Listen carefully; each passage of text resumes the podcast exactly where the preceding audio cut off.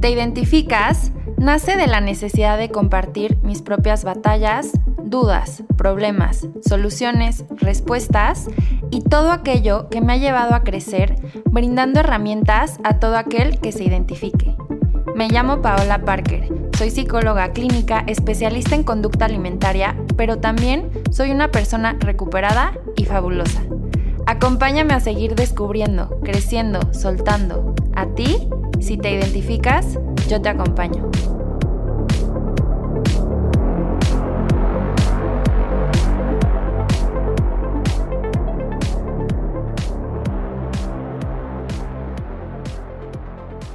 Bienvenidas y bienvenidos a este espacio que es para ti. Hoy en este jueves de Te Identificas te voy a platicar sobre qué hacer si me da miedo comer. Y es que muchas veces, o bueno, en la mayoría de los episodios hablo sobre la conducta alimentaria, pero tal vez me enfoco más en la relación que tenemos con la comida cuando utilizo la comida para tapar un vacío que siento o para llenar alguna carencia. Pero ¿qué pasa si lo que me llena es el vacío, si lo que me llena es el no comer, si lo que me llena es esa sensación de no quiero nada y de control. Y es que el no comer o una persona que no, que no come no es que no sienta hambre, hay una negación del hambre como, como mecanismo de, de, defensa y este es el mecanismo principal que se ve en las personas con anorexia, por ejemplo.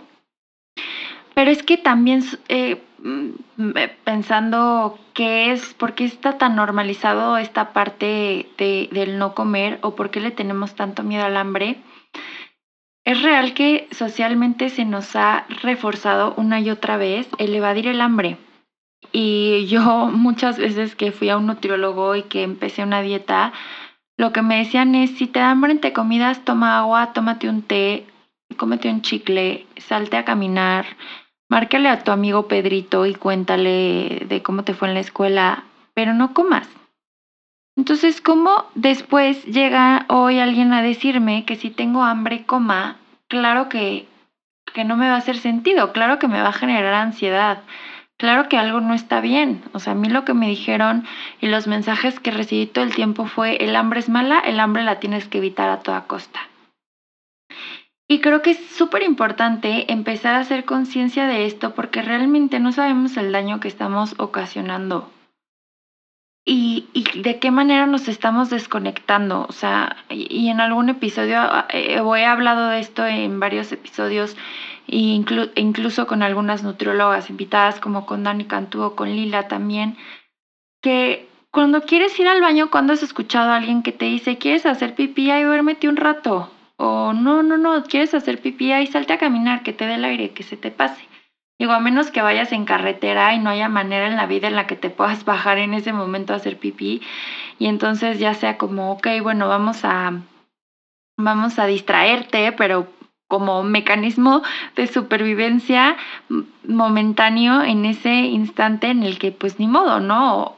Y aún así yo creo que verías la forma de poder satisfacer tu necesidad. O sea, me, pues ni modo, me bajo y veo ahí la manera en la que se puede hacer, eh, pues discretamente, pero, pero en la que pues es necesario, o sea, no, no, es, no es como que hay que se te pase. Y, y, bueno, no tenemos esta relación con la comida, no tenemos esta relación con nuestras señales de hambre y saciedad. Creo que la mayoría de las personas identifica no el, no el hambre en sí, sino el repele o el miedo o el no quiero sentir el hambre. ¿Cómo es esto? Porque, porque, porque estamos siendo condicionados. Y entonces, antes de sentir hambre, yo me adelanto al hambre y una de dos. O, o y entonces esto puede generar una relación más compulsiva con la comida o, o, no como. incluso el sentir hambre puede, eh, puede hacer que algunas personas sientan poder, porque al final tiene que ver con el, con el control, con el poder controlar. Y es más fácil para mí pensar que si me da hambre no voy a comer, me puedo aguantar de comerme eso que se me antoja. eso que está pasando en mi casa, que es doloroso y que no tengo control sobre esa situación, no lo puedo controlar, entonces me, me, me enfoco en lo que sí puedo. Y eso, em, pues, pues, pues es un reforzador, es un reforzador de, de la conducta. Creo que es... Eh, es que no, no, puedo generalizar, es complicado hablar de estos temas porque realmente no se puede generalizar, realmente el origen es muy multifactorial, eh, se tiene que ver desde un enfoque multidisciplinario, cada caso, o sea, puedes tener dos casos de, de anorexia y que cumplen todos los criterios diagnóstico y, y, y, y la sintomatología es diferente y... Mm, y la manera en la que se manifiesta las manifestaciones, incluso las manifestaciones clínicas pueden ser súper diferentes y el abordaje terapéutico también, o sea, cómo vas a abordar el, el, el caso, el tratamiento con una persona y con la otra cambia por completo, o sea, es complicado, entonces no se puede generalizar, pero sí puedo platicarte lo que yo he observado a lo largo de mi experiencia, sea mucha o sea poca, pero que finalmente es lo que yo te puedo compartir. ¿Qué pasa cuando yo decido no comer? ¿Qué pasa cuando a mí me da miedo sentir hambre? ¿Cómo puedo volverme acercar o incluso no, no es tanto con la sensación de hambre, pero es con el alimento? O sea, tengo estos alimentos frente a mí, que eso también es otro condicionamiento al que hemos sido sometidos, que es, y ahora con con el nuevo etiquetado frontal ni se diga, ¿no? que es las creencias y las etiquetas que tengo sobre los alimentos y sobre que hay alimentos permitidos y no permitidos y sobre que si como de cierta forma, entonces me puedo sentir satisfecho, me puedo sentir bien conmigo misma, conmigo mismo. Y si como de otra forma, entonces me siento culpable, me siento malo, me siento mala, siento que fallé. Y esto lo veo muchísimo en Twitter, o sea, en Twitter no saben la cantidad de tweets que veo y ahí siempre estoy yo comentando en los tweets. Perdón que sea yo la intensa que comente en tweets ajenos, pero es que cada que veo un tweet, híjole, no saben cómo me pesa el fallar esta palabra clave, fallar en el ejercicio y en la comida. Es que eso no es normal. O sea, creo que que sea común no quiere decir que sea normal. Y lo normal no es que te sientas mal por comer. Lo normal no es que si un día estás cansado o tienes mucho trabajo por la razón que sea, no pudiste hacer ejercicio, te sientas mal y te sientas culpable y busques maneras de castigarte. En verdad creo que eso no es normal, creo que eso son conductas condicionadas y, y hay que hablar de esto porque, mm, porque generan daño, generan daño importante que obviamente en sus formas más severas detonan patologías. Entonces, cuando etiquetamos alimentos, cuando en casa mamás empiezan a hablar de sus propios cuerpos, híjole, ya estoy gorda, qué bárbaro cómo he subido, qué bárbaro cómo le he entrado al pan, ahora sí ya pura lechuga. Y estos comentarios que parecen inofensivos o que parecen tan cotidianos, de verdad pueden tener, no sabemos el impacto que puede tener en las personas que los escuchan. Que puede ser eh, pues una persona que en ese momento esté pasando por una situación difícil, que tenga tal vez un, ciertos rasgos de personalidad. O sea, tiene que, que haber como ciertos ingredientes sobre la mesa, porque tampoco es como que, ay, escuché este comentario, pum, ya desarrolló un trastorno de la conducta alimentaria, ¿no? pero sí es algo que lo va a reforzar y tal vez si ya se cumplen ciertos rasgos ahí, que ya hay, como digo, ciertos ingredientes en la mesa y entonces ya es más fácil que se pueda, ah, que se pueda detonar. Y es muy importante tomar responsabilidad y tomar conciencia de cómo podemos empezar a cambiar esto y, y, que tú si estás pasando por esto, si a ti te está dando miedo acercarte a la comida, si a ti te da miedo comer algunos alimentos, también puedas empezar a trabajarlo. ¿Qué, ¿Qué, es lo que te puedo recomendar? Como digo, es un tema muy complejo, realmente en, un episodio corto, porque pues no, no, no te estoy dando la, información completa, no estoy viendo tu, tu caso, no estoy viendo las características específicas de lo que te está pasando a ti, pero ¿cómo te puedo hablar desde mi experiencia personal y desde cómo lo he trabajado yo con mis pacientes? Creo que un primer paso importantísimo sería identificar cuáles han sido los factores que me han llevado a tener este miedo alrededor de los alimentos, qué es lo que me ha hecho pensar que necesito merecerme mi comida, que tengo que salir a correr 5, 6, 10 kilómetros para poder cenarme una pasta cuando voy a cenar con mis amigas, que si hoy me cené una pizza, mañana me tengo que parar a correr entonces, este tipo de preguntas es sumamente importante que te las hagas. ¿De dónde vienen estas creencias también? ¿Cuáles son los mensajes que he recibido de las redes sociales, perdón, de los medios de comunicación de mi familia, de mis amigas? ¿Cuáles son los, los mensajes que he recibido hacia mí también a la hora de estar comiendo? Porque eh, eso, eso también es algo que, que nos marca y tal vez un comentario que te hicieron de niño, pero te, te quedó marcado y te identificaste con algo de ese comentario y algo pasó dentro de ti que, que hizo que te lo creyeras, que hizo que, que te aferraras tal vez a, ese, a esa creencia, a ese pensamiento. Y, tuvo un efecto, y tuvo un efecto importante. Y hay que revisarlo. Creo que otro factor importante a tomar en cuenta es el, el efecto que tiene en mi vida. ¿Qué siento yo cuando, cuando me da o que me da miedo acercarme a la comida o me da miedo, me da miedo comer? Pero ¿qué siento yo cuando puedo controlar, cuando puedo decidir no hacerlo? Y, y, repito lo que, lo que me comentaba una, una paciente, que ella me dice, es que yo ya no me quiero curar, yo ya sé que siempre voy así, yo, yo ya sé que siempre voy a ser así y yo puedo vivir con esto. La que no puede vivir con esto es mi mamá.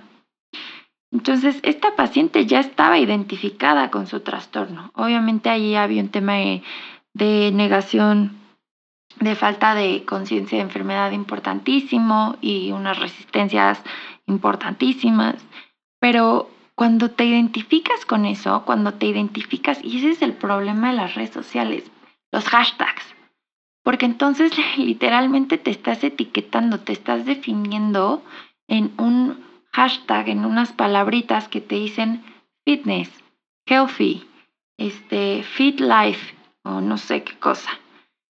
¿Y eso qué efecto va a tener en tu vida? Y si me salgo de eso, si me salgo de lo esperado, si me salgo de lo que debería, si me salgo de lo de que, ¿cómo me voy a sentir? ¿Qué efecto va a tener en mí? ¿Qué pasa si empiezas a poner atención a esto que te está pasando? Si empiezas a poner atención a tus pensamientos y empiezas a cuestionarlos también y empiezas a decidir cómo te quieres acercar a los alimentos. ¿Cómo te quieres relacionar con la comida? ¿Cómo te quieres relacionar con tu cuerpo? Si dejas de condicionarte porque no eres un perrito, no eres un animal, no eres un animal que necesita reforzadores y que necesitan premiarle o castigarle su conducta para que aprenda. Eres una persona digna, eres una persona que tiene capacidad de decisión y capacidad también de elegir y de hacerse responsable de lo que le esté pasando. Si tú decides también que la comida tenga ese poder sobre ti, que la comida tenga ese poder de si vas a disfrutar o no, si, si mereces, si no mereces, si puedes, si no puedes, si te vas a sentir bien hoy contigo o no, la comida siempre está disponible para ti. Tú eres digno de comer, imagínate esto, desde que estabas en el vientre de tu mamá. Y no tienes que hacer absolutamente nada para alimentarte, tú simplemente existías y, la naturaleza y Dios y la vida es tan perfecta que se ocupaba de todo para que tú estuvieras bien alimentado. Desde que, desde que estabas en la panza de tu mamá. Luego imagínate que creciste, que naciste y que eh, depende de la historia de cada quien, fueron pasando diferentes cosas, pero el principal mecanismo de supervivencia de un ser humano, sobre todo en las primeras etapas de vida, es el de, bueno, hablando ahorita de supervivencia, es el de buscar la supervivencia a través del, del alimento. O sea, necesito saber que puedo cubrir mis necesidades básicas. Y en ese, en ese momento, la comida es lo que te da vida, la comida es lo que te permite vivir. Porque ahora es diferente. Porque ahora la comida te acerca a la muerte. ¿Por qué te niegas la vida? Cada vez que te, que te cuestionas si puedes o no comer, si debes o no comer, está muy fuerte, pero simbólicamente te estás cuestionando la vida, te estás cuestionando si mereces o no vivir. Y una parte de ti se muere poquito. Ahora, no estoy hablando de suicidio. Hay una gran diferencia en quererse matar y en quererse morir.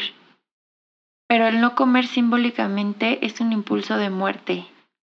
Y te, te, te está, o sea, el mensaje que estoy dando es, creo que no merezco vivir y me niego la vida. Entonces, ¿cómo me puedo acercar con la comida? Da miedo, ¿cómo puedo comer si hay alimentos que en verdad me apanican y salen de mi razonamiento? Entonces, número uno, toma en cuenta todo lo que te acabo de decir. Trata de entender de dónde viene, trata de entender o de poner atención por qué piensas lo que piensas, por qué sientas lo que sientes. Eh, esto es una guía nada más, pero si tienes realmente un conflicto importante, ve con un especialista y trabájalo en un espacio terapéutico.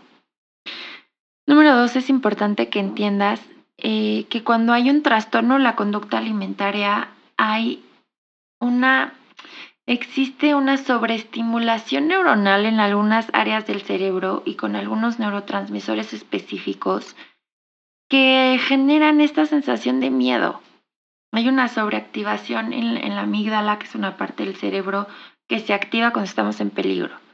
Y en las personas con anorexia hay estudios que muestran que, está la amígdala activada. Y entonces, ¿cómo le explico yo a mi, a mi cabeza que no pasa nada si me como un plátano, pero si está ahí mi amígdala prendida rojo, rojo, rojo, rojo y me está mandando esta señal de peligro? Entonces, por eso es tan importante la psicoeducación, por eso es tan importante la valoración psiquiátrica, porque hay algunos aspectos que, que, no están bajo tu control y por eso se necesita el acompañamiento de especialistas. Y un tercer factor que te quiero compartir, o una tercera herramienta que te puedo compartir, es cambiar el enfoque. ¿Qué pasa si te empiezas a conectar con la vida? ¿No? O sea, el miedo a la comida es una conexión con la no vida. Entonces, el antídoto, por decirlo así, sería la conexión con la vida. ¿Cómo me puedo conectar con la vida? Con la gratitud, con el amor.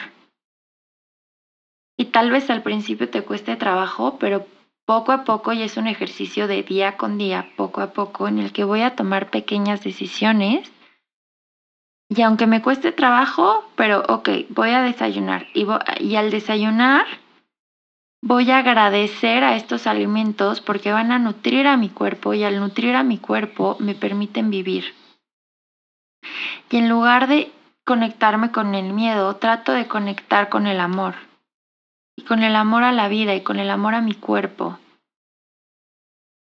Y, y, y suena muy bonito, pero la verdad es que es bien difícil es bien difícil y, y es importante que sepas que es bien difícil, pero que sea difícil no quiere decir que no sea posible.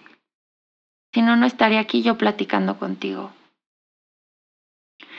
Si no eres tú la persona que está pasando por esto y es una persona cercana a ti, es importante que entiendas que no es cuestión de voluntad, no es cuestión de, de a que, ay, pues solo come y ya.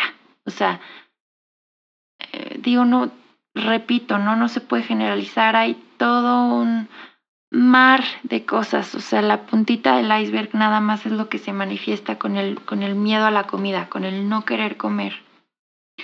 Pero lo que sí es súper importante que empieces a hacer, ya sea, ya sea tú o, o la persona, la persona cercana a ti que esté pasando por esto, que empieces a identificar, que se deje de normalizar, que se deje de glamorizar el no comer, que se deje de reforzar.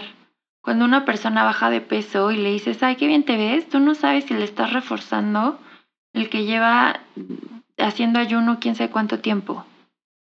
Eso sí está en nuestras manos, eso sí lo podemos empezar a hacer.